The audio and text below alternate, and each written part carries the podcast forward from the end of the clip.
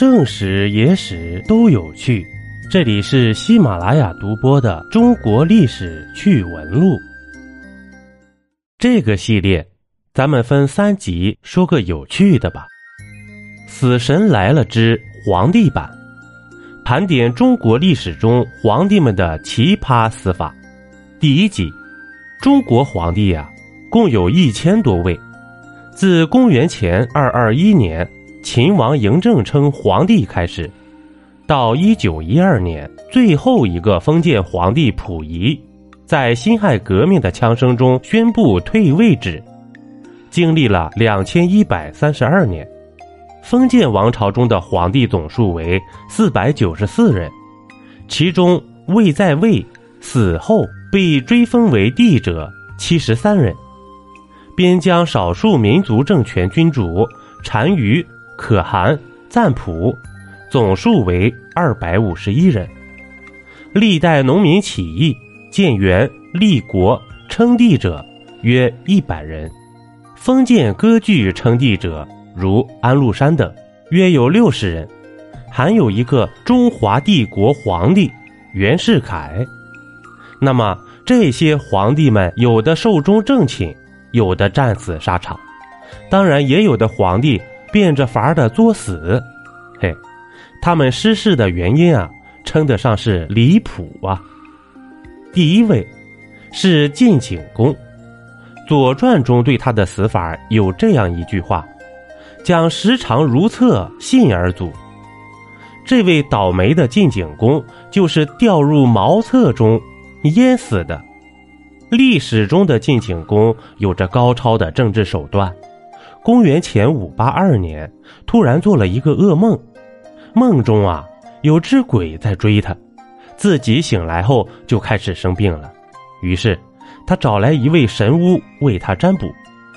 这春秋时期中啊，巫师是一个重要的职业，上到战场，下到日常，都会去找巫师占卜一下子。这巫师在占卜完成后，就对晋景公说了：“你活不到吃新麦子的时候了。”这晋景公勃然大怒。将神巫赶了出去，之后呢，晋景公的病啊越来越严重，请来的名医也都认为他活不久了。眼看新麦子即将成熟，他想起了神巫的话，于是将神巫叫到面前，让他看着自己吃下新麦子熬成的粥。这碗呢，刚到嘴边，晋景公就感觉到肚子疼。于是匆匆跑去了厕所，可是啊，过去了好久都没出来。这下人进去一看，晋景公已经淹死在里面很久了。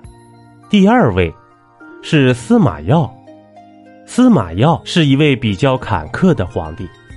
原本他的父亲并没有考虑将皇位交给他，但是因为甚危急呀，只能将国家重担交给了十一岁的他。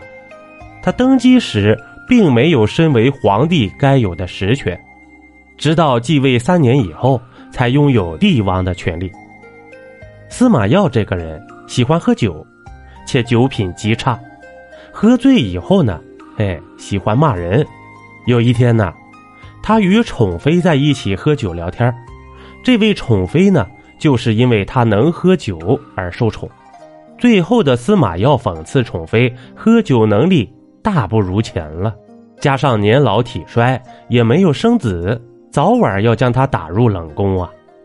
这说完呢，他像没事人一样去休息了，而宠妃这刹那间就酒醒了，这越想越不是滋味啊！最后呢，用被子将这位皇帝给活活捂死了。所以说呀，有些事情真的比吃屎还难。这饭不能乱吃，话不能乱讲，病从口入，祸从口出啊！一杯故事，一口酒，这里是历史绞肉机，我是金刚经。本集播完，感谢收听订阅，咱们下集呀，不见不散。